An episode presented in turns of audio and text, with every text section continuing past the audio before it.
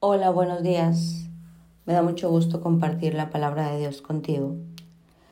Y en esta mañana quiero leerte esta cita, que es una de las grandes promesas de Dios para nuestra vida. Y está en el libro de Reyes. Esta promesa nos habla de un Dios de abundancia. Mira lo que dice. El aceite no escaseará. Pues el Señor Dios de Israel dice, siempre habrá harina y aceite de oliva en tus recipientes hasta que el Señor mande lluvia y vuelvan a crecer los cultivos. Así que ella hizo lo que Elías dijo, y ella y su familia y Elías comieron durante muchos días. Estamos comenzando como la historia, el recuerdo de una vida sobrenatural. Vamos a vivir esta semana que nos recuerda lo sobrenatural de Jesús y lo que Él hizo por nosotros la vida que Él trajo a nuestra vida, no solo terrenal y eterna, y esto es sobrenatural. Y quiero hablarte de este hombre también, de Elías, un hombre que tenía un celo por la palabra de Dios impresionante.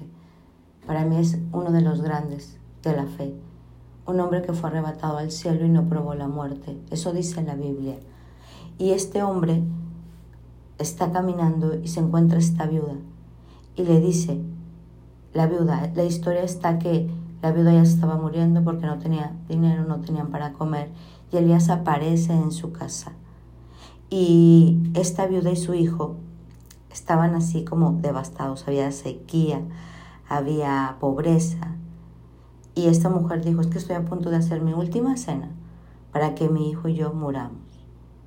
Cuando Elías llega a su hogar le pide primero que cocine para él. Imagínate, esta mujer estaba guardando un pedazo de pan y, dice, y le dice a Elías, no, no tengo para darte nada de comer, porque esto es nuestra última cena. Y Elías le dice, no, no, eso que tienes dámelo a mí. Yo no sé qué tú hubieras hecho, yo no sé si le hubiera dicho, ok, ahí está. Y se lo da, y se lo da. Y eso se me hace algo absurdo, o sea, y aparte el atrevimiento, Elías ya sabía que esta mujer no tenía nada que comer, pero Ahí Dios estaba probando corazones. Ahí Dios necesitaba este paso de fe, esta entrega para hacerlo sobrenatural. Todo era parte de este propósito divino y esta mujer hizo lo que tenía que hacer. Obedeció y fue donde la palabra de Dios fue soltada y ocurrió el milagro. Y fue donde dice que la tinaja no escaseará. Fue donde el mismo Dios le da estas palabras que te las quiero repetir. La harina de la tinaja no escaseó, ni el aceite de la vasija menguó, conforme a la palabra que Dios había hecho. O sea, no iba a volver a tener esta de escasez por dar lo último que tenía. Lo mismo pasó con Jesús. Él dio lo último que tenía, su propia vida, su última gota de sangre y vino a vida. Obedeció esta mujer y nunca menguó el aceite. Y después, más adelante, vimos que por el poder de este hombre llovió. Pero qué maravilla, ¿no? Una mujer que se atrevió a decir, bueno, te entrego todo. Y al entregarlo todo vio el milagro. Al entregarlo todo pudo ver lo sobrenatural en su vida.